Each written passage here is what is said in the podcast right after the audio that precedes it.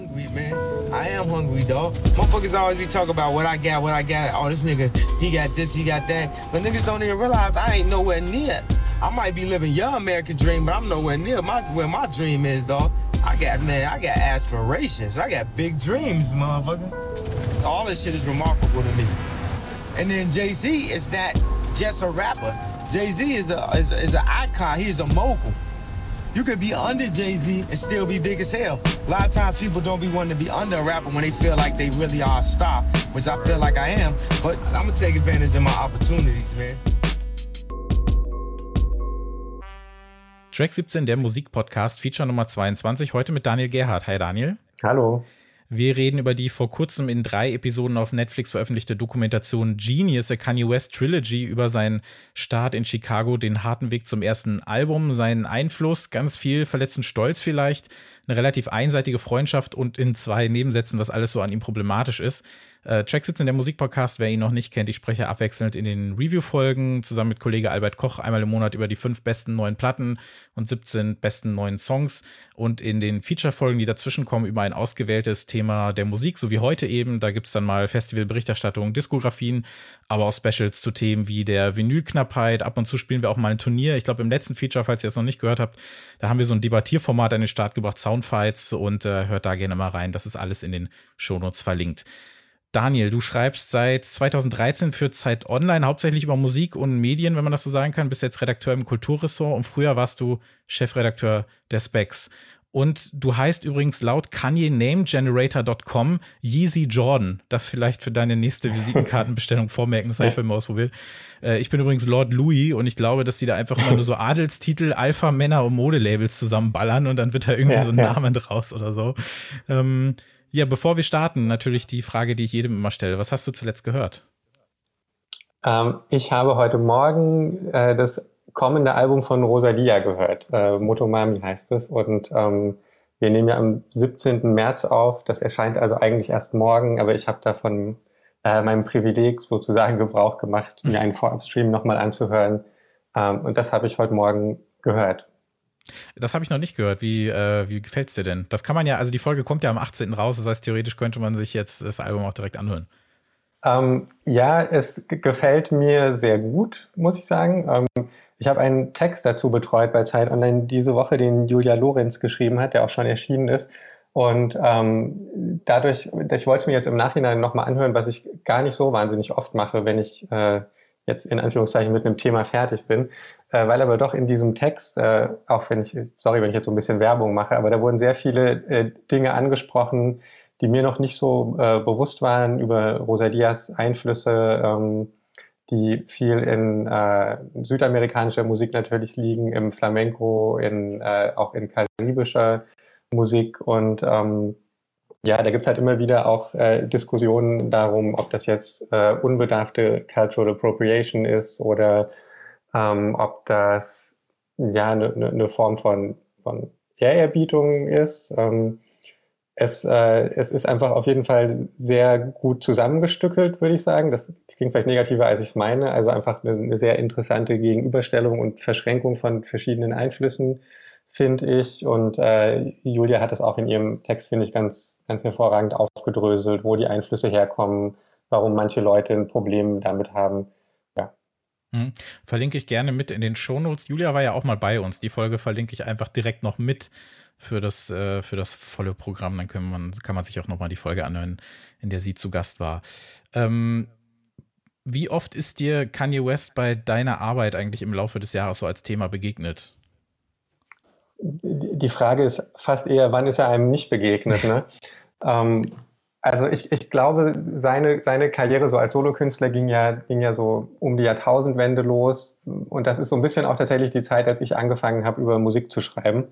Ähm, und deshalb ist er eigentlich so eine, so eine ja, konstante Präsenz eigentlich gewesen. Selbst wenn, selbst wenn mal irgendwie zwei, drei Jahre nichts von ihm rauskam, dann hatte man oft halt so das Gefühl, dass jetzt wohl so der, der, der Rest der Konkurrenz versucht hat, wieder zu ihm aufzuschließen und man dann irgendwie vieles von dem was er schon gemacht hatte, eben bei anderen KünstlerInnen gehört hat. Ähm, deshalb ist er eigentlich so ein bisschen fast, fast allgegenwärtig, würde ich sagen. Und ähm, mir ist es auch tatsächlich wieder eingefallen, als ich da vorab so ein bisschen drüber nachgedacht habe. ähm, als ich meinen ersten iPod gekauft habe. Das war auch so die, die Zeit, als The College Dropout rauskam. Und dann habe ich halt damals so Musik, die ich auf CDs hatte, digitalisiert äh, in iTunes. Und Jesus Walks von Kanye West war damals der erste und lange Zeit mhm. einzige Song, den ich so mit fünf Sternen bewertet hatte. Man konnte ja so, so jeden Song, wenn man das wollte, bewerten. Ja. Äh, und da war Jesus Walks äh, damals mein absoluter Lieblingssong. Ähm, wie stehst du denn so allgemein zu seiner Musik? Also bist du da im Laufe der Jahre immer gleich enthusiastisch geblieben oder hat sich das für dich irgendwann, ist das so ein bisschen gekippt, auch mit den letzten Jahren? Weil da kann man ja schon viel drüber diskutieren, was so in den letzten Jahren, äh, nicht nur was seine Person oder was seine Persönlichkeit angeht, sondern eben auch was die Musik angeht. Ja, ich würde sagen, es war auf jeden Fall auch für mich ein, ein Auf und Ab. Also ich fand College Dropout als das rauskam, wahnsinnig gut. Ähm, ohne damals, glaube ich, wirklich auch schon, auch schon zu wissen, was jetzt so das eigentlich so das Besondere an, an dem Album war. Ja. Ich habe das einfach gemocht, weil das, weil das geile Songs waren. Ja. Ähm, ich weiß auch noch, dass ich Late Registration gut fand, aber, aber mir das fast schon ein bisschen zu viel war damals. Also das, das war dann ja irgendwie so schon, schon sehr over the top und, und teilweise irgendwie so, so eine halbe Minute Curtis Mayfield Sample in einem Song, was so das offensichtlichste Curtis Mayfield Sample ist, das man irgendwie nehmen kann. Mhm. Ähm, das hat mich so ein bisschen erschlagen, glaube ich, damals.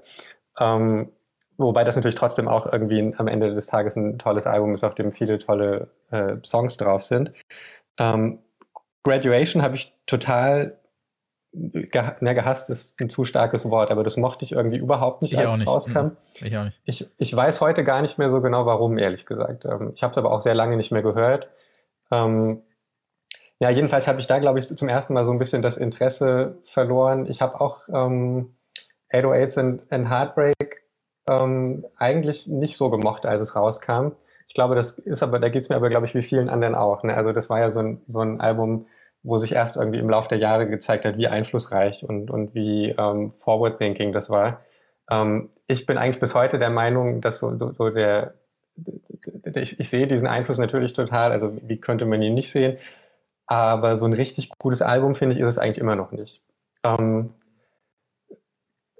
Beautiful Dark Twisted Fantasy hat natürlich dann irgendwie, also ähm, das war für mich dann quasi so Return to Form, kann man vielleicht sagen. Ähm, und, und auch so vielleicht das Album, das ich heute noch am, am häufigsten von ihm höre. Ähm, und ähm, ja, und dann, dann fing auch, glaube ich, für mich so ein bisschen die Zeit an, wo ich dann auch mehr, mehr über ihn geschrieben habe und oder angefangen habe, über ihn auch zu schreiben. Ähm, und, und wo dann halt auch irgendwie so Sachen interessanter wurden, die so ein bisschen über die Musik hinausgehen. Also eher irgendwie so als, als kulturelle Persönlichkeit. Und das ist vielleicht so in den letzten zumindest seit, ich würde mal sagen, seit dem, also das Jesus-Album fand ich auch ziemlich gut, aber seit Life of Papa fand ich eigentlich auch ziemlich gut, aber so seitdem ist er eigentlich für mich so als, als popkulturelle Figur interessanter als, als Musiker, würde ich sagen. Ja, genau. Er ist ja, das wird ja am Anfang in der Doku besprochen, er ist ja erst äh, Producer, wird ja dann auch als Rapper-Producer bezeichnet, was ihm ja so gar nicht gefällt. Da äh, bringt er dann ja auch so Sätze wie, ja, dann kannst du, also wenn er der beste Rapper-Producer ist, dann äh, kann man auch sagen, er ist der beste Kid-Rapper oder the best female MC, wie er sagt. Auch eine tolle mhm. Aussage. Mhm. Ähm, und ja, hat sich dann so gewandelt zum Rapper und mittlerweile ist er das wieder so nebenher, aber er ist halt ja gar nicht Musiker, so hauptsächlich, glaube ich, im, im Auge vieler. Und ich glaube, dass auch sehr viele, die mit seiner Musik gar nichts anfangen können oder die gar nicht mögen, ihn einfach kennen. Einfach durch diesen ganzen, ja, Pop-Appeal, sei es jetzt durch die Kardashians, sei es durch die Trump-Nummern, sei es durch was auch immer. Ähm, ansonsten sehe ich das, glaube ich, relativ äh, ähnlich wie du. Das ähm, College Dropout fand ich auch großartig. Late Registration hatte so ein paar Songs, die ich noch toll fand. Ähm, und Graduation fand ich fürchterlich. Ich hatte damals so, also ich, ich bin Jahrgang 88 und ich hatte damals, 2007 kam das heraus, war ich halt so richtig anti, was diesen ganzen New Wave-Kram, Indie-Kram angeht. Und ich hatte so fast das Gefühl, mhm. dass Graduation das perfekte Einstiegsalbum ist für die, für die Indie-Disco in den Rap oder so, auch mit Tracks wie, wie Stronger zum Beispiel oder Can't ja, Tell ja. Me Nothing und sowas. Und ich glaube, irgendwie so hatte sich da für mich ähm, so eine ja, so eine, so eine, so eine Verbindung ergeben, die ich dann irgendwie gar nicht leiden konnte. Das hat sich dann mit der Altersmilde so ein bisschen wieder äh, verabschiedet, ist aber trotzdem auch weiterhin kein Album, was ich gerne höre. Auch Homecoming, den mit Chris Martin, den Song, finde ich nach wie vor ganz schrecklich. Ja, ähm, ja ich erinnere mich. 808 and Heartbreak ist wirklich so interessant, weil wenn man sich mal guckt, welchen Einfluss Kanye West auch heute so auf, auf ähm, vielleicht auch jüngere Leute hat oder gerade so auf diesen, diesen amerikanischen Musik-YouTuber-Markt, würde ich es jetzt mal fast nennen, ne? wo Kanye West ja echt so eine Figur ist, die überall immer auftaucht, egal was man sonst für Musik hört. Und da ist 808 äh, and Heartbreak so ein bisschen so dieses äh, unausgesprochene Highlight-Album, so dieses nischige Highlight-Album gewesen, damit man nicht immer My Beautiful Dark Twisted Fantasy nennt. Und das ist tatsächlich interessant, wie sehr das äh, mittlerweile gewonnen hat, aber damals, glaube ich, auch echt nicht so besonders gut äh, aufgenommen wurde und hat so ein bisschen Jesus abgelöst, glaube ich, als dieses äh, andere äh, Kanye-Album, was man so, ja. was man so mag. Und dann, ähm, ja, auch in den letzten Jahren Live of Pablo war ich so ein bisschen genervt von diesem ganzen, wir ändern jetzt mal jede Woche irgendwie die Tracklist und die Alben und alles. Ähm, Yay habe ich, glaube ich, nur einmal gehört in meinem ganzen Leben. Und ähm, was ich aber sehr mochte, war das, äh, was ja auch in Folge 3, man sieht ja dann die, äh, die Aufnahmen zu dem Kitsy Ghosts äh, mhm. Mini-Album mit Kid Cudi, das fand ich schon, das fand ich schon echt ganz cool und das höre ich tatsächlich auch noch ganz gerne. Und bei Jesus is King ist einfach so die Thematik, da bin ich halt so weit von entfernt, dass ich mir das nicht so gerne anhören mag und Donda, ja, ist dann auch so eine Geschichte, so, so ehrbar das Thema dann auch ist, aber ich glaube, insgesamt kann ich da musikalisch wenig mit anfangen und dieses Donda 2 hast du auch noch nicht gehört, ne, was nur auf diesem Stem-Player da erschienen ist, den man sich für 200 Dollar da bestellen muss? Nee, ich habe es tatsächlich nicht gehört und wenn es nicht bei, bei Pitchfork eine Rezension gegeben ja. hätte vor so 14 Tagen oder so, dann hätte ich, glaube ich, auch nicht mitbekommen, dass es überhaupt erschienen ist. Mhm. Ähm, in der ja. aber auch mehr über die Veröffentlichung eigentlich fast geschrieben wurde als über die Musik, aber vielleicht ist sie das dann auch nicht wert. Aber vielleicht passt das ja auch nur dazu, wie man heute über Kanye West spricht, nämlich immer mehr über alles andere als über die Musik. Und heute wollen wir über die äh, Genius, äh, die ähm, äh, Kanye West Trilogy Dokumentation sprechen, die jetzt auf Netflix erschien. Ähm, ich glaube, Kanye West selber müssen wir ja nicht mehr groß vorstellen, um einmal kurz die Doku einzuordnen. Das ist eine auf 4,5 Stunden kondensiertes, ja, so 20 Jahre in the Making Projekt. Ich glaube, 270 Stunden äh, haben die äh, Regisseure gesagt, haben sie am Ende aufgenommen. Ähm, ein Projekt der, des Filmemachers äh, Cudi, Clarence Ivy Sims Jr., der gemeinsam mit dem später dazugestoßenen Chike einen ja, jungen, aufstrebenden Rapper-Producer, da sagen wir es nochmal, namens Kanye West Ende der 90er kennengelernt hat und während seiner Arbeit beim Lokalsender Channel Zero getroffen hat. Dieser erste Begegnung, die ist auch in der, in der ersten Folge zu sehen und war irgendwie von Anfang an so fasziniert von ihm und so stellt es die Doku dar, dass er dann spontan beschlossen hat, ihn zu begleiten. Mm, die Rede ist von einer Doku, aber was damit dann genau passieren soll, ist keinem so recht klar. Ich glaube, niemand hat daran gedacht, dass das 20 Jahre später dann auf einem Streamingdienst erscheint. Ähm, in den drei Episoden sehen wir jede Menge von äh, Kudis Off-Stimme begleitetes Archiv- und Studiomaterial, die einen sehr hungrigen, sehr ehrgeizigen und damals schon verdammt selbstüberzeugten mit 20er zeigen, der es allen anderen eben zeigen will der als Produzent arbeitet, um sich sein Geld zu verdienen, um Kontakte zu knüpfen, aber eigentlich als Rapper wirklich ernst genommen werden will, darum kämpft, auf dem legendären Rockefeller-Label einen Plattenvertrag zu bekommen, auf dem auch ähm, Jay-Z veröffentlicht, für den Kanye West damals dann auch schon äh, die Hälfte seines Albums äh, Blueprint produziert hat. Und ähm, ja, es geht darum, dass er dann einen Plattenvertrag bekommt und dort sein äh, vorhin schon angesprochenes Debüt The College Dropout 2004 zu veröffentlichen. Und nachdem ihn ein Unfall und das Label selbst lange daran hinderten und wir sehen nicht nur den Aufstieg zum Grammy-Gewinner, sondern eben das, was mich dann sehr überrascht hat, auch eine Geschichte über eine sehr ungleiche Freundschaft, die unterschiedlicher ja kaum wahrgenommen werden kann, weil Regisseur Kudi eigentlich je erfolgreicher Kanye ist, immer weiter von ihm sich entfernt oder entfernt wird vielleicht, was dazu führt, dass die ja dritte Folge gleich mehr als anderthalb Dekaden umfasst, einfach weil Kudi erst vor kurzem dabei gewesen ist. Das mal ganz grob. Hast du dich in diesen viereinhalb Stunden gut unterhalten gefühlt? Ja, das auf jeden Fall. Also ähm, ich finde es ganz interessant, was, was du gesagt hast, dass, dass er schon so zu Beginn seiner Karriere als Solokünstler, also, also Kanye, ähm, dass er schon so, so von sich selbst überzeugt aufgetreten ist. Ich habe das, natürlich gibt es irgendwie so, so Szenen in den ersten beiden Folgen, vor allem auch in der ersten Folge der Doku, aber ich habe es doch irgendwie ein bisschen anders wahrgenommen. Also ich finde, das, das fand ich ganz interessant, eigentlich eher dahingehend, wie, wie bescheiden er noch auftritt und, und manchmal auch so ähm, doch irgendwie, gerade wenn er auf andere äh, Rapper trifft, doch irgendwie so ein bisschen verunsichert auch teilweise wirkt und und er zieht ja aus, äh, aus Chicago nach, nach New York, wobei der Witz auch so ein bisschen ist, dass er eigentlich nach New Jersey zieht, weil er sich in, in New York äh, kein Apartment leisten konnte. Ähm, und, äh, und kommt da halt so ein bisschen als so ein Außenseiter an, habe ich das Gefühl, passt auch nicht so richtig rein, glaube ich, von seinem ganzen Stil her. Also er trägt dann auch so manchmal Basketball- oder Baseball-Trikots und die Timberlands, die damals alle getragen haben. Aber er, er wirkt da drin irgendwie immer so ein bisschen so, als würde er sich nicht ganz wohlfühlen. Das war so mein Eindruck. Ähm, die pinken Polo-Shirts hat er auf jeden Fall am Start, glaube ich, ne? Genau, die auch. Ja, und das war so ein bisschen mein, mein Eindruck von dieser ersten Folge, ähm, wie sehr er doch irgendwie eigentlich in dieses, in dieses, äh, in dieses bestimmten Teil des Webgeschäfts, in den er rein wollte, äh, gar nicht so richtig reingepasst hat. Und, ähm, und da so sein, ja, glaube ich, so, so auch vielleicht auch so eine Erkenntnis bei ihm gereift ist, wie, wie sein eigenes Ding aussehen mhm. könnte. Ja, das äh, wird dann auch später klar, wenn er ähm, ich glaube, jeder weiß, wie seine Geschichte ungefähr verläuft, deswegen ist das jetzt kein großer Spoiler. Er bekommt ja dann irgendwann seinen Plattenvertrag, aber es wird dann auch selber, auch durch Kudi immer erwähnt, dass er nicht so richtig da reinpasst. Äh, Kanye ist dann ja auch bei einem Videodreh eines anderen Künstlers und ähm, passt nicht so in dieses klassische Rockefeller-Roster so ein bisschen und äh, muss sich da ja auch irgendwie so behaupten. Was war denn so 2002, 2003? Wie hast du die äh, gerade die amerikanische Rap-Szene da so wahrgenommen? Also wie war die so, wie war so hauptsächlich das Bild vom, vom US-Rap Anfang der 2000er? Ähm, ich habe das damals total selektiv, glaube ich, wahrgenommen, ähm, weil ich einfach noch nicht so den, den, den selbstverständlichen Zugang zur Musik hatte, den man, den man heute hatte. Und, und halt auch mir noch gar nicht so Gedanken unbedingt darum gemacht habe, was, was woher kommt. Ich habe halt einfach die Sachen gehört und die, ich glaube sogar noch Maxi-CDs oft mir gekauft, die mir gefallen haben.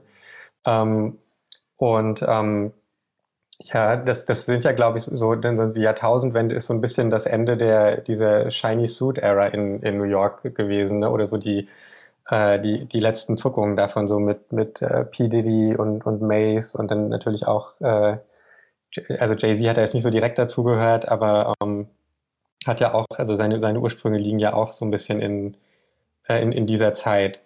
Ähm, und ja, da, da war eben Kanye irgendwie was anderes, war so mein Eindruck. Und, und auch, dass die halt bei dem, bei, bei Rockefeller die, die fanden natürlich seine Beats super und wollten, dass der, dass der produziert, aber sie konnten, glaube ich, mit ihm als Solokünstler nicht so richtig was anfangen. War so mein Eindruck.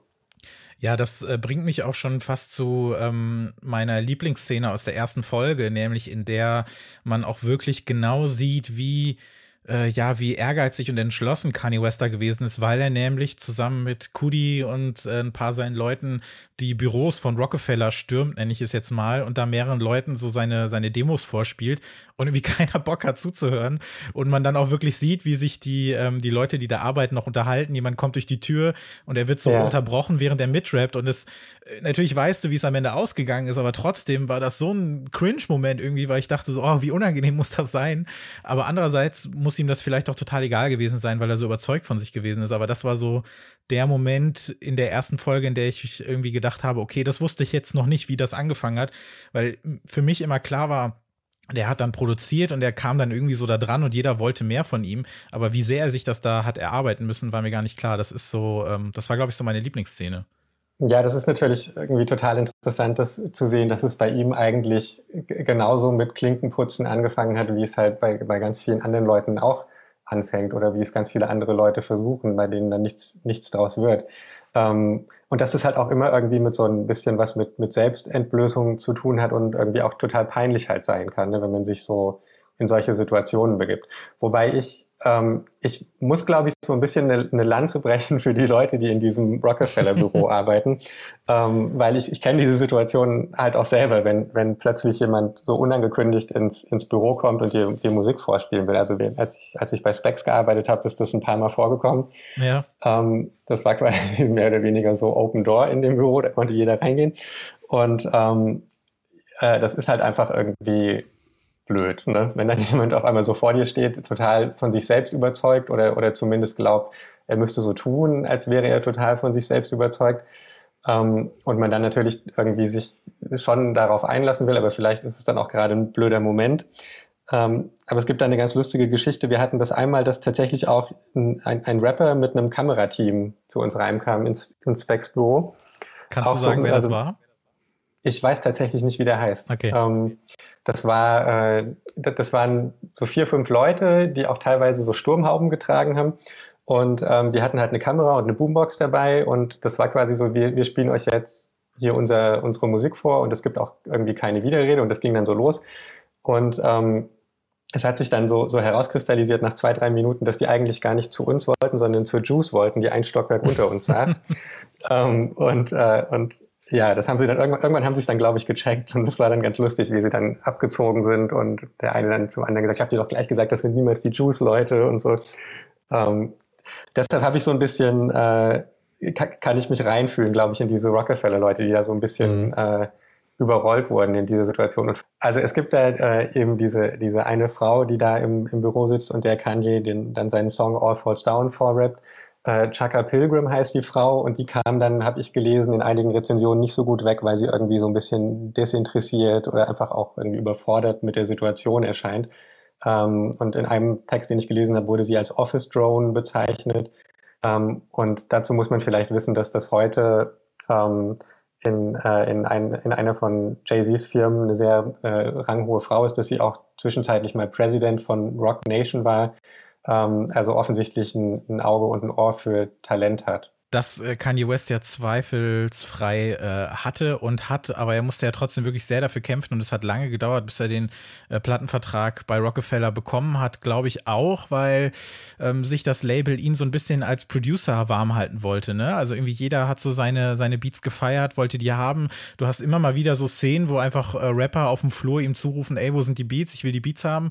Äh, Kanyes ja, ja. Cousin, der irgendwie mit ihm arbeitet, der äh, erzählt ihm dann irgendwie, während er im Auto sitzt, der der und der Rapper wollte wollte irgendwie gratis ein Beat haben, weil der irgendwie ein großer Name ist und sonst was alles. Und das hat ihn so ein bisschen genervt, glaube ich, so als Dienstleister wahrgenommen zu werden, so sehr er das auch geliebt hat. Aber das war für ihn ja eigentlich nur so das Werkzeug, um sich nach vorne zu arbeiten, um Rapper zu sein. Und wenn er jetzt nicht nur diese Beats macht, dann ja für sich selber, die alle haben wollen, sondern auch noch ein guter Rapper ist, was glaube ich die meisten aber auch sofort gesehen und gehört haben, dann ähm, hatten sie vielleicht so ein bisschen Angst, dass er ihnen so, ja, die, die, die Aufmerksamkeit und äh, letztlich auch die Plattenverkäufe klaut. So habe ich das ein bisschen wahrgenommen.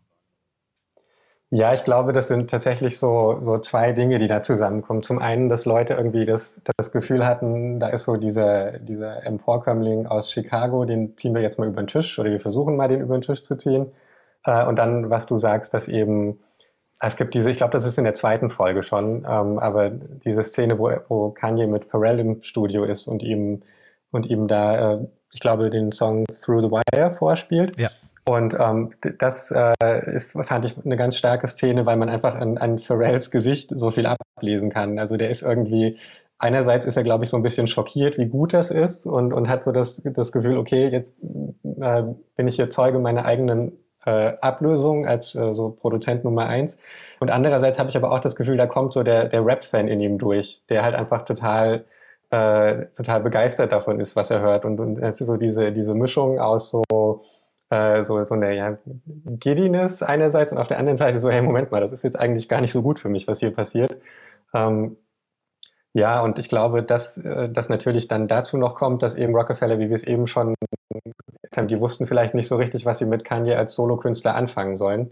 Äh, und, und das andere, also dass er für sie produziert, für ihre KünstlerInnen produziert, das hat natürlich total gut funktioniert aus deren Sicht. Und da gab es wahrscheinlich auch irgendwie keinen, keinen Grund für die, was daran zu ändern. Ich finde gerade in den ersten beiden Folgen, das genau das mit, äh, mit Pharrell ist in der zweiten, dann ähm, sind diese Szenen in denen in so kleinen Räumen einfach mal so nebenbei fast was Großes passiert.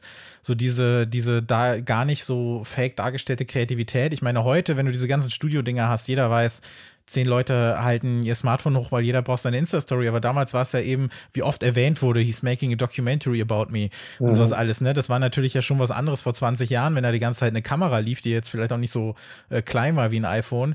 Und ähm, dass da dann natürlich so ungefiltert diese ganzen Sachen passieren. Und das sind so die ganz starken Parts der Dokumentation, wenn ich mal so ein bisschen außen vor lasse, was mich so strukturell an dem Ganzen so ein bisschen stört und wo das für mich alles so ausfasert und ausfranst und einen merkwürdigen Fokus bekommt. Aber diese ganzen Szenen, wo man in diesen Studios sieht, wie produziert wird, wie man dann später sieht, das glaube ich auch in der zweiten Folge, als Kanye sich auf ähm, auf, äh, oder nee, ist es noch in der ersten Folge, ich bin mir nicht ganz sicher, wo er sich auf äh, Jay-Z's äh, Blueprint 2 äh, schmuggeln möchte so ein bisschen und einfach sagt so, ja, ja. Äh, ich bin, ich bin, ich bin geil, lass mich mal irgendwie einen Part machen und dann sitzen die da im Studio.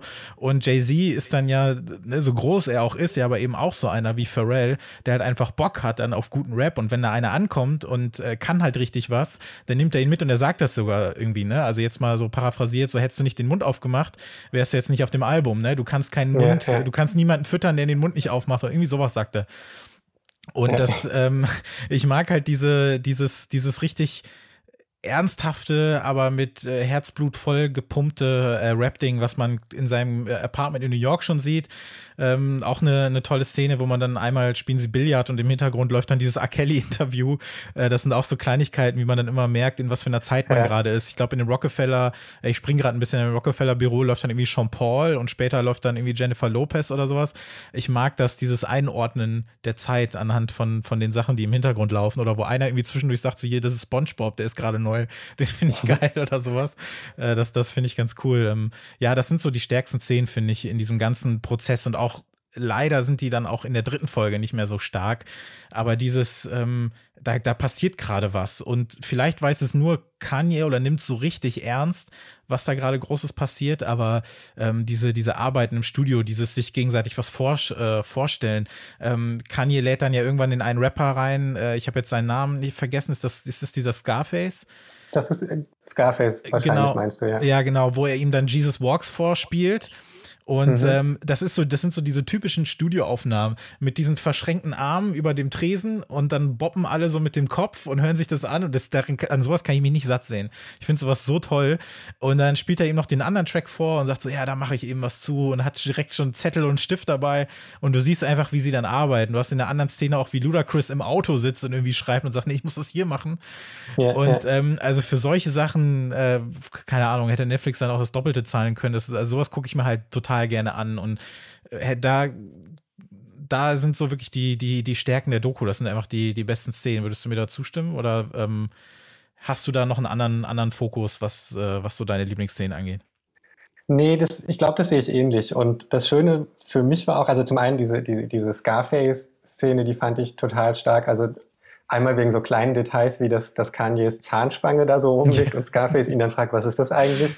That shit's in your mouth. Ja, einfach so diesen, diesen Kontrast zu sehen.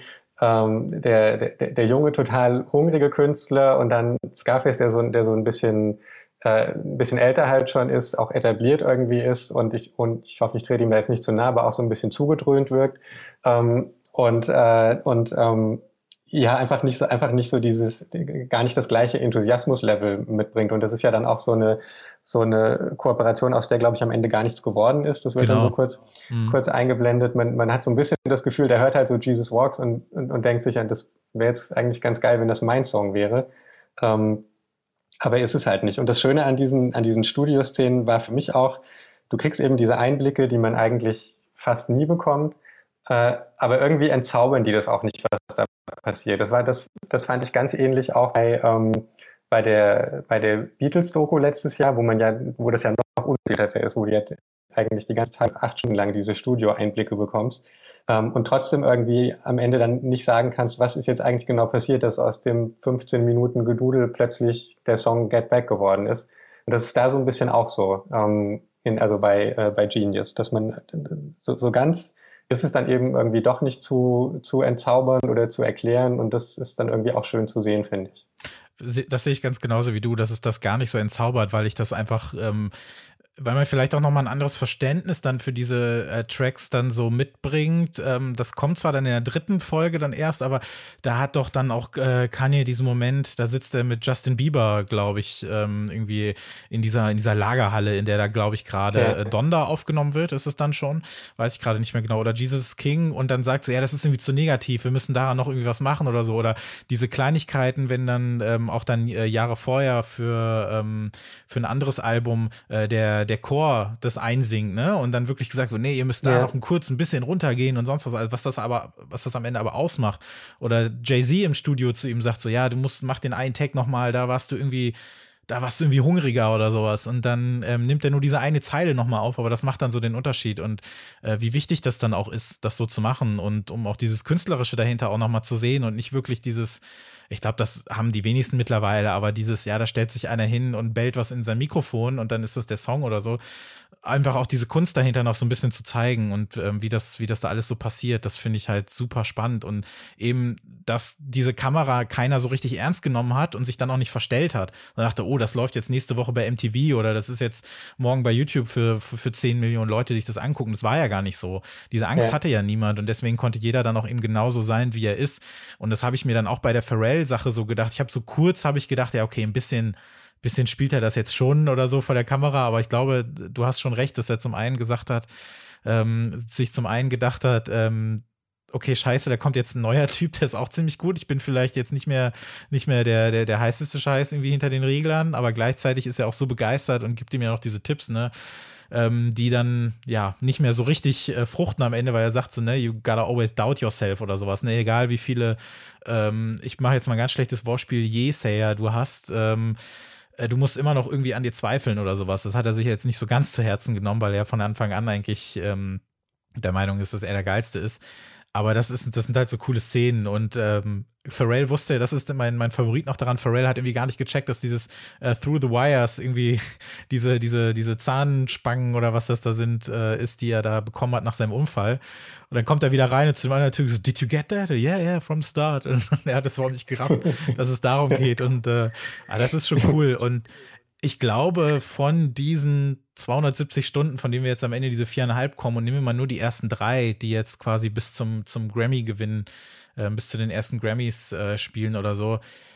Ich glaube, das hätte mir auch gereicht, weil ich glaube, mein größter Kritikpunkt an der ganzen Doku ist so ein bisschen der Fokus auf Kudi selbst und auf der Beziehung, die die miteinander haben, weil ich finde, dass beides nicht ganz konsequent ausgespielt wird. Also entweder fokussier dich komplett auf die Karriere und auf diesen Start von Kanye und wie das alles läuft, aber dann hast du immer wieder auch die Szenen von, von Kudi und seiner Familie und seiner Tochter und es ist ja auch alles ganz süß und so weiter. Und es ist, manchmal wird immer so ein bisschen durch die Blume gesagt, ey, ich bin enttäuscht, dass du mich nicht mitgenommen hast oder so, sondern er sagt das alles so matter of fact ein bisschen, aber irgendwo geht's dann doch sehr stark um so einen verletzten Stolz, finde ich. Kanye ist jetzt groß geworden und ich bleib so ein bisschen zurück und ich kann ihn nicht aufnehmen und nicht mehr filmen und sonst was alles. Und ich, daran habe ich mich so ein bisschen gerieben. Ich weiß nicht, wie ging es dir damit, mit dieser ganzen ja, Einarbeitung von Kudi selbst als Thema in dieser Doku? Ja, also ich glaube, der, der rundere Film oder die rundere Doku wäre, wäre sicherlich gewesen, wenn, wenn es nur die ersten beiden Folgen gewesen wären. Und man hätte halt gesagt, das ist jetzt eine, eine Doku mit äh, noch nie gesehenen Einblicken in so die, die Anfänge von Kanye West als Solokünstler. Ähm, aber halt, es wäre halt auch irgendwie so ein bisschen, naja, so, so, es hätte halt auch viel Kontroverses ausges ausgespart, ne? Und es wäre vielleicht so ein bisschen inkonsequent gewesen, äh, also vielleicht so ein bisschen der, der, der easy way out gewesen, zu sagen, wir, wir, wir, wir, es geht nur um die Zeit, wo noch mehr oder weniger alles gut war, wo so die größte Sorge irgendwie war, dass Rockefeller äh, ihm zwar einen Plattenvertrag gegeben hat, aber sein Album nicht, nicht äh, releasen will. Ähm, das hätte man natürlich so, so erzählen können und dann hätte sich wahrscheinlich auch der Regisseur als, als Figur so ein bisschen mehr rausnehmen können. Ähm, ja, aber irgendwie das, das wäre halt dann so ein, so ein Zeitdokument, wo ich jetzt, das vielleicht jetzt heute gar nicht so die, die totale Relevanz dann noch hätte, finde ich.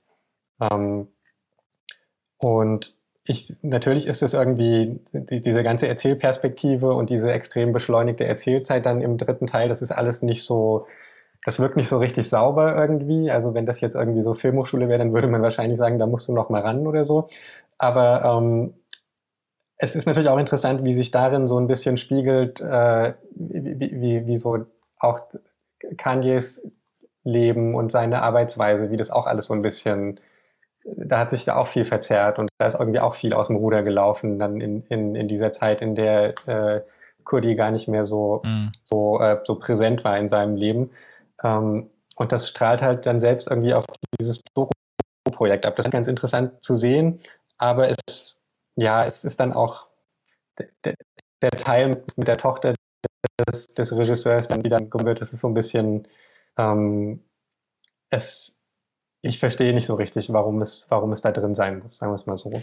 ich kann den einen Part verstehen, der sich dann um den Einfluss der Eltern dreht, dass er das in Verbindung setzt, weil er auch sagt, sein Vater hatte irgendwie ähm, damals schon so eine riesige Kamera dabei und hat ihm beigebracht, wie man, ähm, wie man irgendwie dreht. Ähm, ich glaube, ein wichtiges Thema, über das wir gleich nochmal sprechen sollten, ist natürlich auch die Rolle von Donda West, von Kanyes ähm, ja 2007 schon verstorbener Mutter. Ähm, also diesen Zusammenhang, den konnte ich so ein bisschen sehen, aber am Ende war es dann viel so, es gibt diesen Einsatz, so ja irgendwie uh, you change when you get famous oder wie er das sagt. Und das, das wirkt auch alles so ein bisschen anklagend manchmal so. Und ähm, ich meine, einerseits kann ich das schon verstehen. Ne? Also ich meine, Cudi hatte damals diese Idee, ich äh, ziehe jetzt auch nach New York. Ich habe mich auch die ganze Zeit gefragt, wie hält er sich über Wasser? Also wer bezahlt ihn da eigentlich? Ähm, was macht er dann eigentlich die ganze Zeit? Filmt da so mit? Keiner weiß so richtig, was jetzt der Auftrag ist. Und dann ähm, gibt es ja so ein paar Szenen, die das Ganze dann ja so ein bisschen abkühlen lassen. Ich glaube, die eine ist, nachdem ähm, äh, Jesus Walks ein Video bekommen soll und dann nimmt Kanye ihn ja so zur Seite und sagt dann so, I gotta get High Williams for this. Und da merkt man schon am Anfang, dass das Cudi so ein bisschen verletzt. Die lachen das dann zwar so weg, und ähm, natürlich sollte am Ende ja, Jesus Walks hat ja drei Videos gekriegt und das dritte hat dann Cody gemacht. Aber das ist, glaube ich, so ein erster Moment. Dann war er ja bei der Tour nicht dabei und dann gab es diesen, finde ich, ganz fürchterlich, äh, fürchterlichen Moment. Ich glaube, das war die war das nach dem ersten Grammy-Gewinn oder so, als er ihn dann ähm, mit dem Namen des anderen Regisseur, Regisseurs äh, Chike anspricht, mehrfach und komplett betrunken ist und äh, ja, ja. Ähm, äh, Kudi so ein bisschen so diesen alten Channel Zero-Vibe wieder aufleben lassen will. So dieses äh, Lokalsender spricht mit aufstrebenden Rappern mit so einem kleinen Mikro auf irgendwelchen Partys, was auch ganz, ganz, ähm, ganz spannende Szenen in der ersten Folge sind, wo ich auch dachte, wow, ich war früher echt mal riesengroßer Mace-Fan, weil ich den da wieder gesehen habe mit seiner butterweichen Stimme habe ich mir gedacht, so ja, cool, äh, musst du dir auch mal wieder anhören. Ähm, ja, und äh, dieser Moment, wo äh, Kanye dann total betrunken ist und ihn dann mehrfach Chike nennt und man einfach diesen, diesen Blick sieht von, von Kudi und das sind so diese Momente, wo dann was, wo dann schon so ein bisschen was zerbricht und wo man dann merkt, okay, es geht in dieser Doku, es ist nicht unbedingt die Kanye West Trilogy, ich glaube, der Name ist auch ein bisschen, ähm, ja, fehlleitend, also so ganz stimmt das ja nicht. Ähm, aber das ist so der, der Moment, wo ich dann auch gemerkt habe, okay, es geht hier eigentlich auch ein bisschen um was anderes, sondern es geht darum, wie sich äh, Kanye von, von jemandem entfernt, der nicht mehr auf seinem Level ist. Am Anfang sind sie beide so, haben ihr Ding gemacht, der eine hat den anderen begleitet, aber irgendwann war Kanye dann so groß und äh, da habe ich mir auch die Frage gestellt, ob Kudi das überhaupt so toll fand. Er sagt ja immer wieder, ich bin so froh, dass er Erfolg hat. Aber vielleicht ja. hätte er sich mit dem Grammy auch noch fünf Jahre Zeit lassen können, dann wäre das irgendwie was anderes gewesen. Und er nennt die Beziehung am Anfang auch Brotherhood. Ich glaube, einer der letzten Sätze ist auch irgendwie so, Thank you for your genius. Und da merkst du natürlich schon, wenn du das jetzt als Dokumentation betrachtest, ist das natürlich, da ist ja überhaupt keine Distanz mehr da. Und ähm, er hat, das ist so eine einseitige Beziehung auf eine Art, dass man sich dann schon so ein bisschen die Frage stellt, so für wen ist die Doku und was soll mir die jetzt eigentlich sagen? Weil du zum einen diese Aufnahmen aus den frühen 2000ern hast, die super spannend sind und dann kommst du halt immer mehr in so ein zwischenmenschliches Ding, was aber auch halt auch sehr einseitig ist, weil er sich nie mit Kanye hinsetzt und fragt, was ist eigentlich passiert? So, das gibt es ja alles nicht und da ja. franzt das total aus und wird dann auch ein bisschen uninteressant, weil viele der Szenen aus, ausgerechnet in der dritten Folge auch dann auch nicht mehr so spannend sind, wenn es auch um die Präsidentschaft geht und die da rumsitzen und sonst was alles. Oder Kanye sich da diese äh, Schüsseln da anguckt, jetzt mal ganz despektierlich genannt, äh, gesagt, ähm, da, da franzt das echt so ein bisschen aus. Und ich hätte das, glaube ich, alles nicht gebraucht. Also über die Schüsseln können wir gleich noch reden, weil das, äh, das fand ich total ähm, aber, aber erstmal ähm, jetzt zu, zum Titel der Doku, den fand ich eigentlich, ähm, den fand ich ganz angemessen wegen, die, wegen dem unbestimmten Artikel, der da drin steckt. Das ist halt einfach, es ist halt nicht wie Definitive Kanye West Trilogy, sondern eben es ist ein Blickwinkel eines, eines Mannes äh, auf, auf, diesen, auf diesen Künstler. Ähm, und äh, ich weiß nicht, ob ich wirklich sagen würde, dass der, dass, dass der mir gekränkt vorkommt. Das ist so ein bisschen, ähm, ich, ich habe nicht das Gefühl, dass man, dass man irgendwie seine Motive in Frage stellen muss. Der kommt mir wirklich dann auch am Ende wie jemand vor, der ernsthaft besorgt irgendwie um seinen alten Freund ist. Gleichzeitig gibt es natürlich irgendwie auch Szenen, da, da, hast du schon recht, wo man dann so ein bisschen sich fragt, wie, wie close waren die eigentlich wirklich, selbst zu ihren besten Zeiten. Ne? Also wenn dann eben, wo da bei, diesem, bei dieser Grammy Aftershow Party, die du eben angesprochen hast, wo er ihn immer mit dem falschen Namen anspricht. Ich, ich fand das ganz, ganz schwer anzugucken. Also da, da habe ich echt Gänsehaut gekriegt. Und, ähm, und das, weil ich auch nicht so richtig entschlüsseln konnte, macht er jetzt einen Witz? Oder ist es irgendwie, oder verpeilt es wirklich gerade? Äh, und, und wenn es, äh, ich glaube, vielleicht versehentlich erst macht, aber dann irgendwie den Witz immer wieder wiederholt und, und irgendwie überhaupt keine, gar nicht mehr wahrnimmt, dass es eben doch auch verletzend bei, bei seinem Gegenüber ankommt. Ähm, das, das war schon irgendwie, ja, das war einfach äh, ein, eigentlich sagt man es ja nicht mehr, aber ein Cringe-Moment, würde ich sagen. Habe ich vorhin ähm, auch gesagt, ist okay. Und ähm, ja, und, und, und es, ja, wenn man so ein bisschen drüber nachdenkt, stellt, wie gesagt, diese ganze Beziehung auch so ein, so ein bisschen in Frage, so dieses, wie, wie nah waren die sich wirklich oder hat, es ist ja auch, glaube ich, so gewesen, dass Kanye jetzt nicht unbedingt verhindern wollte, dass diese Doku rauskommt, aber er hat, äh, er, er, wollte eigentlich Final Cut haben, was er aber, glaube ich, nicht bekommen hat, soweit ich weiß. Ja. Ähm, also das, ja, diese, diese, diese, diese Beziehung, die, die ist irgendwie, die, die scheint mir in echt fast noch ein bisschen interessanter zu sein, als sie dann im, im, äh, in der Doku rüberkommt. Wir bräuchten Weil, eine Doku über diese Doku eigentlich. Es hätte also hinter, von jemandem, der da nichts genau. mit zu tun hat. Es hätte hinter dem Regisseur noch jemand mit einer Kamera herlaufen müssen und, und immer so weiterrennen. Äh, ja. Also ich finde es natürlich dann auch insofern interessant, weil du natürlich auch, wenn man sich jetzt in Kudi hineinversetzt, ne, der hat ja so viele Jahre seines Lebens, der hat natürlich, hat viele Kontakte geknüpft, der hat ja viel mit Common zusammengearbeitet, der hat auch viele andere Musikvideos und so weiter gemacht. Ich glaube, dass der jetzt nie arm gewesen ist und im Endeffekt muss man sagen, die haben 30 Millionen dafür gekriegt, hat es sich gelohnt. Aber zwischendurch muss man sich ja auch gedacht haben, oder er vielleicht, ich mutmaße jetzt, wofür mache ich das eigentlich alles? Weil die Doku nach dem Grammy-Gewinn äh, sollte nicht rauskommen, weil Kanye gesagt hat, ich spiele irgendwie nur eine Rolle und die die Welt soll nicht mein wahres Ich sehen oder sonst was alles, dann entfernt er sich immer weiter von dem und Kudi hat ja so viel auch geopfert und gemacht und getan und investiert und dann, um dann irgendwie festzustellen, das ist aber alles relativ einseitig, ähm, entweder ziehe ich jetzt die Bremse oder ich gehe weiter mit.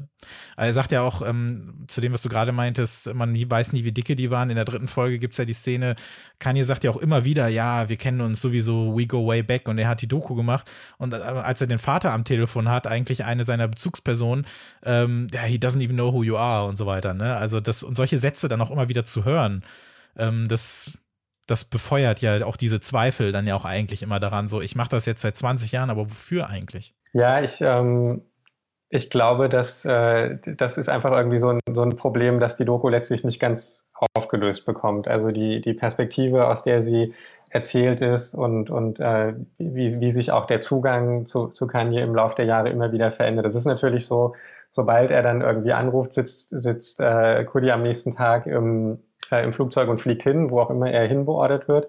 Also natürlich macht er das. Wer, wer würde es äh, nicht tun? Ich aber ähm, ja klar. Ähm, aber dadurch ist es ja dadurch es fehlt dann irgendwie am Ende auch so ein bisschen die die Distanz. Ja. Und genau. äh, gerade dann, wenn es eben auch irgendwie ins ans Problematische geht und ähm, das ist natürlich einerseits, äh, es gibt dann ja so mehrere Szenen, wo er dann die, die Kamera ausschaltet, wenn, wenn Kanye sich vor verschiedenen Geschäftspartnern irgendwie in Rage redet oder manchmal auch so um Kopf und Kragen zu reden scheint. Und, und ähm, wie er das quasi so während es passiert, äh, auch, auch dann selber kommentiert und dann, dann zeigt er irgendwie noch so ein bisschen, aber dann macht er doch die Kamera aus.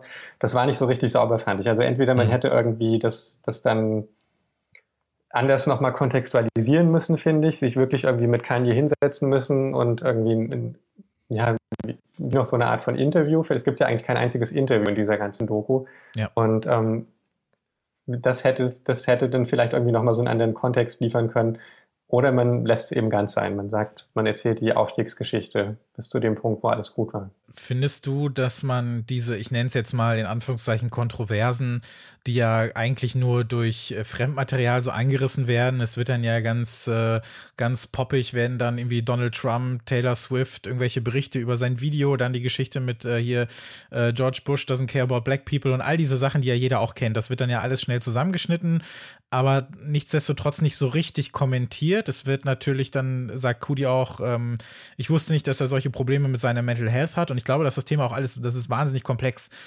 Nichtsdestotrotz habe ich das Gefühl, wenn ich mir dann auch die Frage stelle, für wen ist die Doku? Ist die jetzt für Fans von Kanye West, weil die kennen, glaube ich, diese Geschichte, auch wenn sie das Material nicht so bislang gesehen haben. Aber wenn ich mir dann auch die Frage stelle, ähm, ja, so für wen ist die Doku, wenn sich das jetzt Leute anschauen, die eher das kennen, ähm, was er alles negativ in den letzten Jahren äh, alles so vorgebracht hat und wie er sich verhalten hat, wie er sich ja auch unlängst verhalten hat in dieser ähm, dämlichen Geschichte mit, äh, mit Pete Davidson und seiner Ex-Frau und was er da, mhm. also das sind ja wirklich, das sind ja wirklich fürchterliche Dinge, die er da macht und ähm, auch seine Aussagen, die er auch zum Thema Sklaverei getätigt hat, die tauchen da zwar auf, aber das wird alles nicht so richtig kommentiert, sondern mehr oder weniger abgehakt, weil du, glaube ich, keine Doku mehr machen kannst, ohne das zu erwähnen. Und weil Kudi so ein bisschen, ich sage jetzt mal auch in Anführungszeichen betriebsblind ist und natürlich da auch einen Freund sieht, ähm, den er jetzt nicht zur Seite setzt, um mit ihm darüber zu sprechen, vielleicht auch ein bisschen, weil er Angst hat, irgendwie ähm, gecuttet zu werden von ihm. Ähm, hättest du dir das noch ein bisschen anders verhandelt gewünscht? Also, dass das vielleicht noch ein bisschen besser eingeordnet wird und auch mehr kritisiert wird, was da in den letzten Jahren so gelaufen ist, weil ich schon das Gefühl habe, dass die allgemeine Meinung sich Kanye West gegenüber also nur sehr langsam äh, jetzt in eine andere Richtung äh, kippt und das so ein bisschen bewertet wird, was er in den letzten Jahren alles so gemacht hat. Weil ich meine, vor, wann war die Geschichte mit Taylor Swift, das ist irgendwie zwölf Jahre her, da fanden wir das, glaube ich, alle mal so lustig für einen Tag. Und wenn man aber mal drüber nachdenkt, ist es natürlich total bescheuert. Also hattest, hättest du dir irgendwie das ein bisschen anders gewünscht, wie die Doku damit ja, umgeht? Ja, das ist natürlich, ähm, ich weiß nicht, wann das war, ne, so 2008 oder 2007 oder so, oder vielleicht ja. auch ein bisschen später. Das, also es gibt ja mehrere Taylor Swift-Kontroversen. Da müsste ich vielleicht erstmal fragen, welche, welche du jetzt meinst. Also genau, ja, ich meinte jetzt erst das, was gezeigt, also das, das Famous-Video wird ja gar nicht gezeigt, ne? Aber das ist natürlich auch noch dazu gekommen.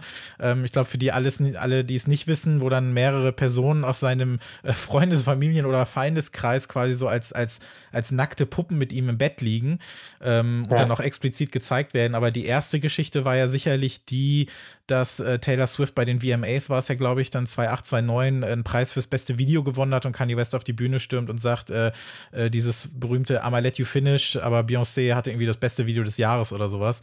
Ähm, aber da sind natürlich ja noch ganz andere Sachen passiert in den Jahren danach. Ne? Jetzt, was jetzt seine Aussagen zum Thema Sklaverei angeht, was seine, ja. seine Trump-Nummern da angeht, die ganz fürchterlich waren, äh, seine ja, sein, seine Meinung zum Thema Abtreibung wird ja auch in der dritten Folge. Das wird alles so erwähnt, aber es wird nicht wirklich verhandelt, finde ich.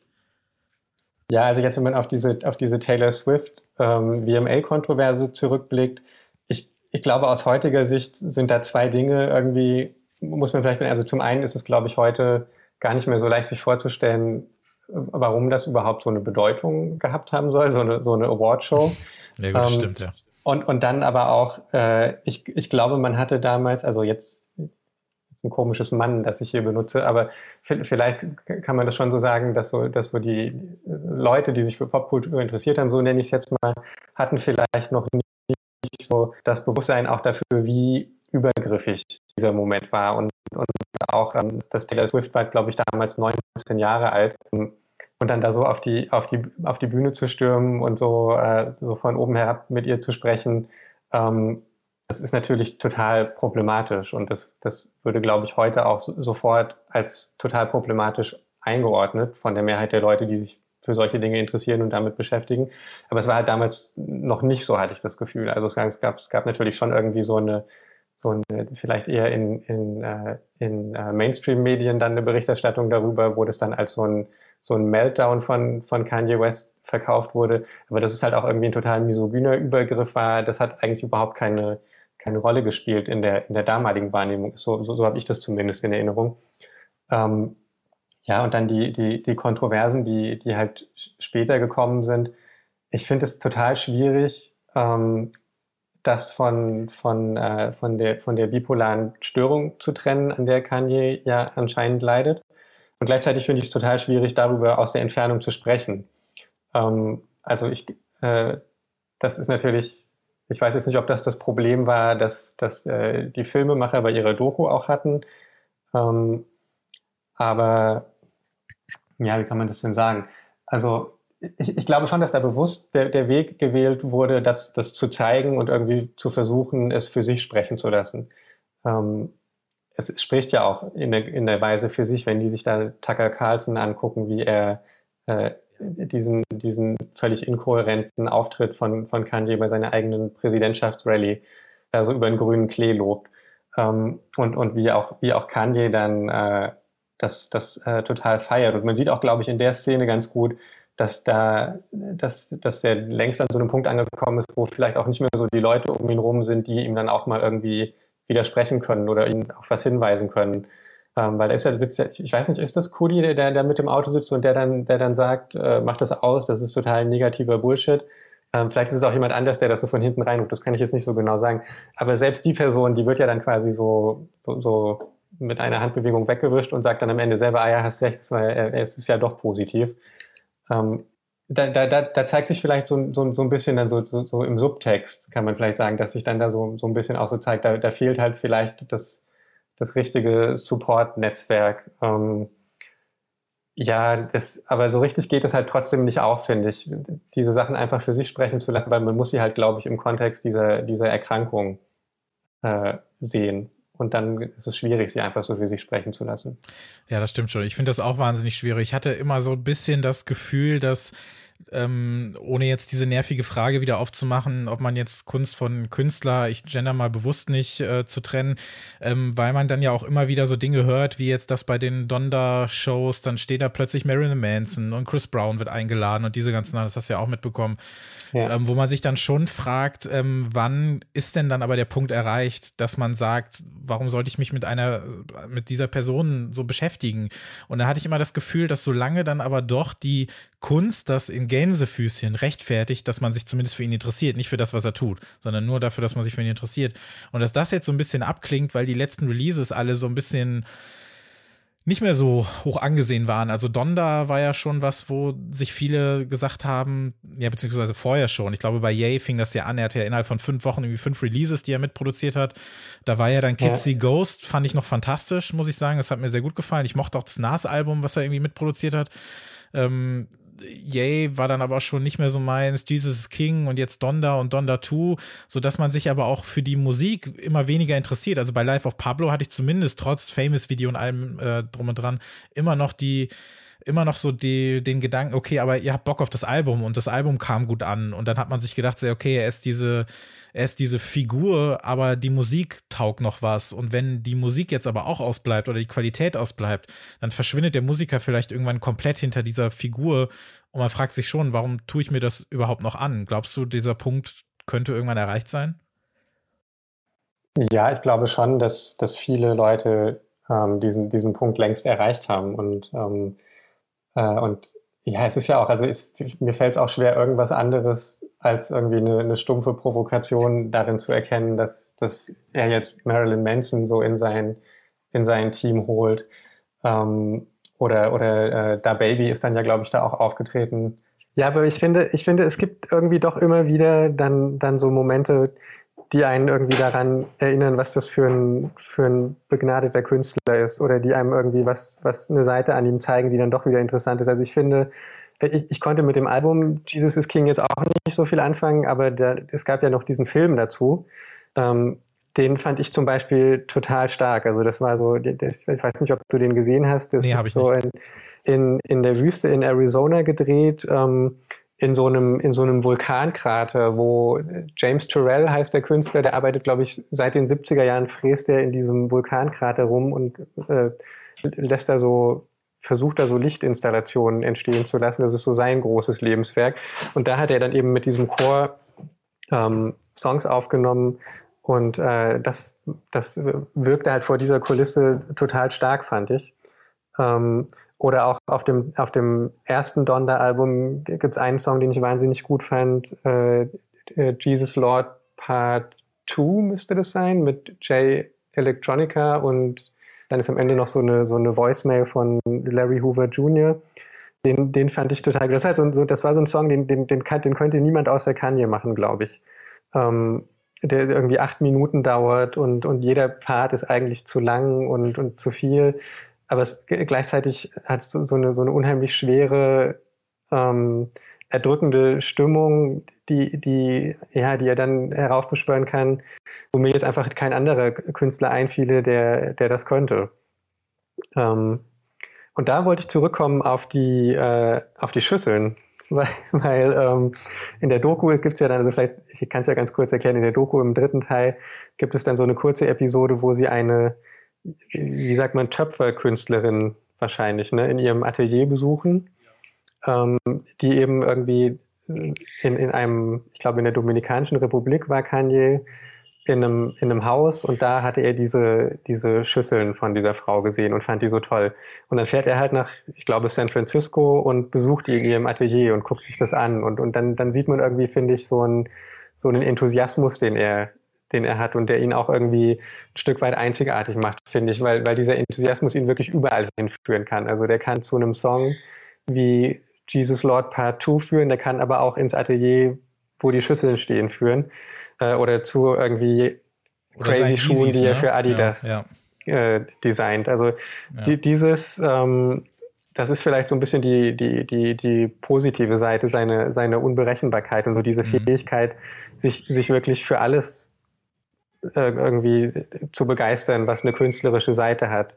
Ähm, ich glaube, die unterscheidet ihn dann, dann auch nochmal von vielen anderen mhm. Leuten im, im Rap. Und das äh, fand ich in der dritten Folge fand ich irgendwie eine total schöne Szene.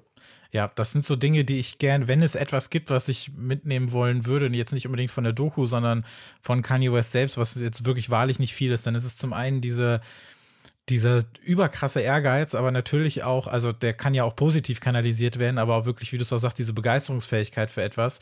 Und ähm, tatsächlich dieser, dieser Glaube an sich selbst, weil das ist, glaube ich, was ist da, ich meine, damit strugglen ja wirklich sau viele Leute und ähm, einfach dieses dann auch gesagt zu bekommen und da kommen wir dann vielleicht langsam auch zu einem anderen wichtigen Thema in, in Kanyes Leben, aber auch in dieser Doku jetzt selber ist natürlich ähm, die Dame, die äh, für die für die Namen der letzten beiden Alben verantwortlich ist, nämlich Donna, seine Mutter, die ja 2007 äh, sehr früh verstorben ist. Ähm, ich glaube an einem Herzinfarkt. Das wird ja in der Doku dann auch gezeigt im, im zweiten oder im dritten Teil.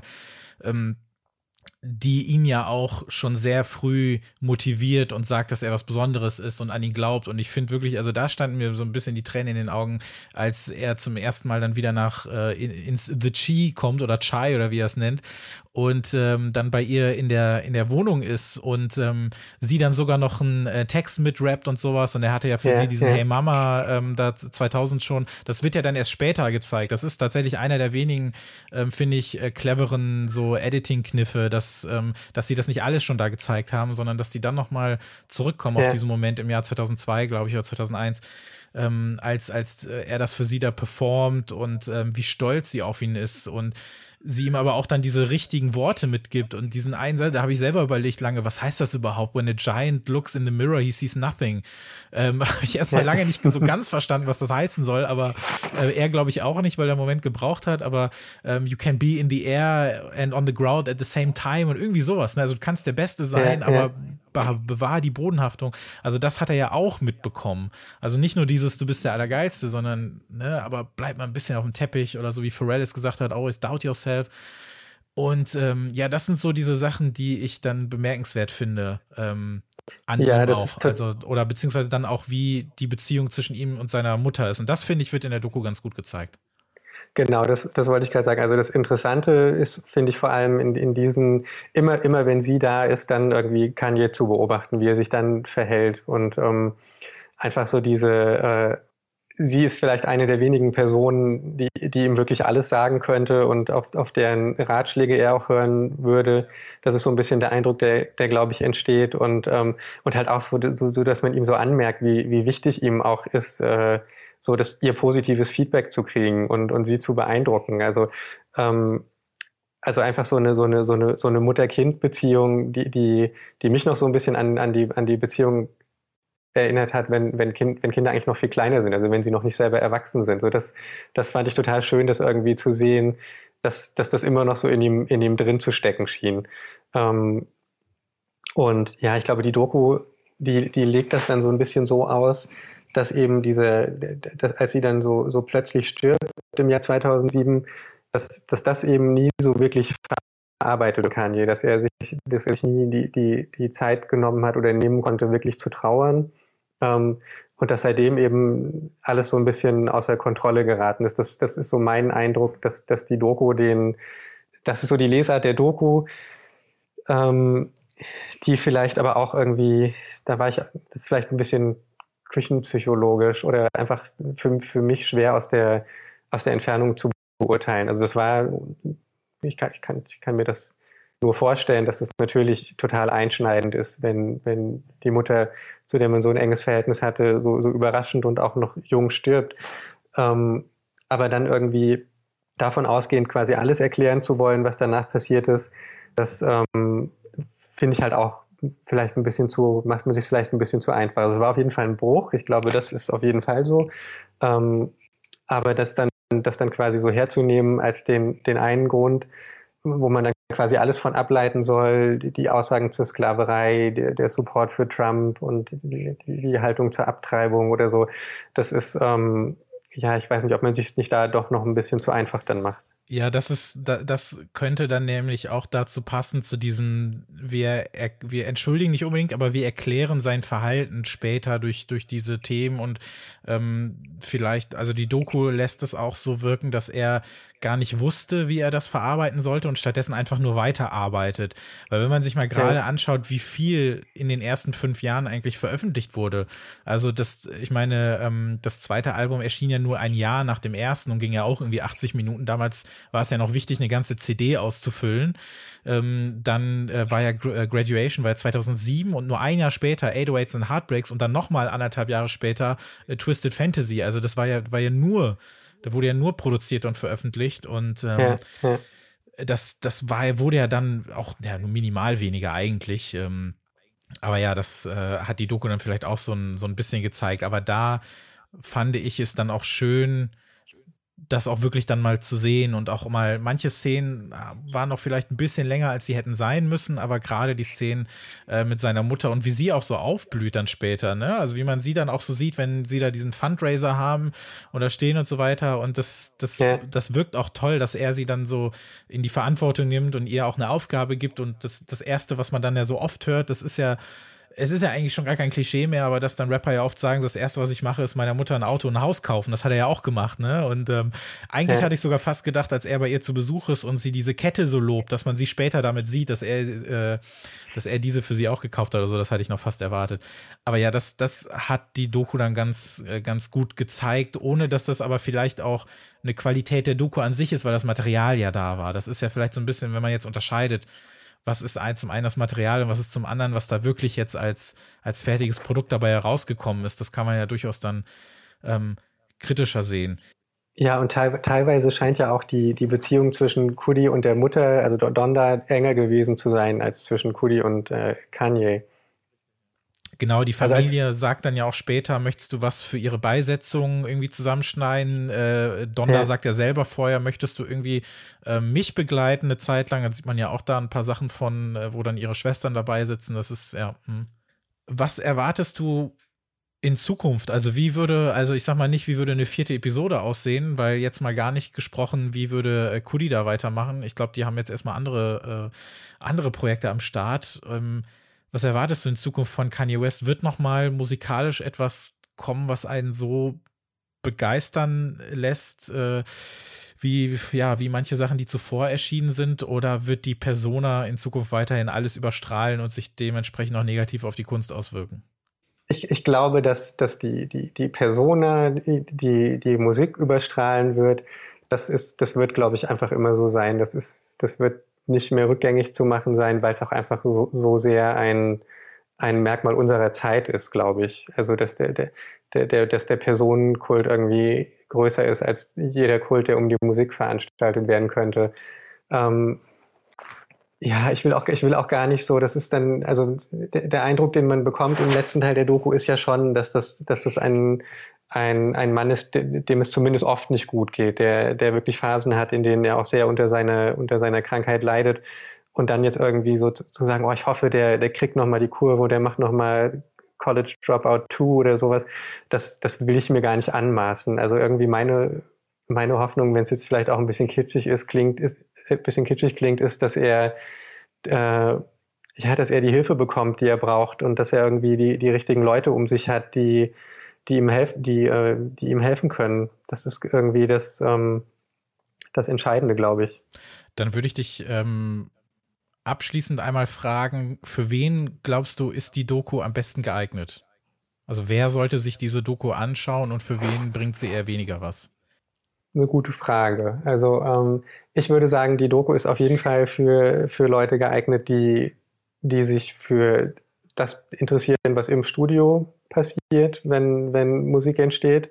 Ähm, sie ist wahrscheinlich jetzt nicht so geeignet für Leute, die so, die so ein bisschen so, sensationsgeil sind, was, was Kanye angeht, die halt irgendwie, ähm, die sich vor allem für die Skandale interessieren oder ihn so als so eine Celebrity-Figur in erster Linie wahrnehmen. Also das kommt natürlich alles vor in der Doku, aber das haben wir ja auch besprochen. Es wird halt, da gibt es jetzt eigentlich nichts Neues zu, fand ich, und, und wenig, äh, wenig neuen Kontext auch. Also ähm, ja, deshalb würde ich vielleicht wirklich sagen, es ist eine, es ist eine Doku für, für Rap-Fans und, und wenn man, wenn man will, kann man, das zwingt einen ja niemand, den dritten Teil zu gucken, dann kann man es halt auch wirklich als so die, äh, äh, die, ähm, die, so die Entstehungsgeschichte, seine, seine Solo-Karriere sich anschauen. Ja, würde ich, würde ich eigentlich komplett äh, unterschreiben. Ich würde sagen, schaut euch die ersten beiden Teile an. Ich glaube, der dritte gibt einem gibt einem wirklich nichts, was man nicht schon weiß und dann erspart man sich auch so ein bisschen die Kudi-Show, jetzt mal negativ gesprochen.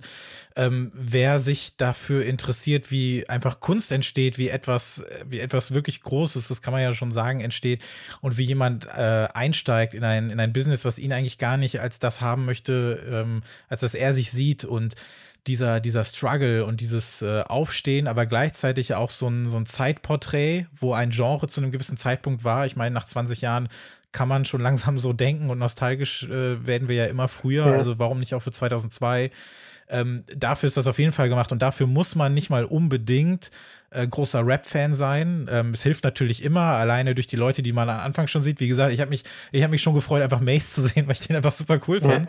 ähm, das sind halt, wenn du das alles, alles cool findest, dann sowieso, aber wenn man sich dafür interessiert, wie sowas entsteht und solche Sachen im Studio einfach total gut findet, dann ist man mit den ersten drei Stunden, glaube ich, echt ganz gut bedient und dann kann man diese Doku vielleicht auch als das sehen, als dass sie gedacht war, nämlich der Weg zum ersten Grammy.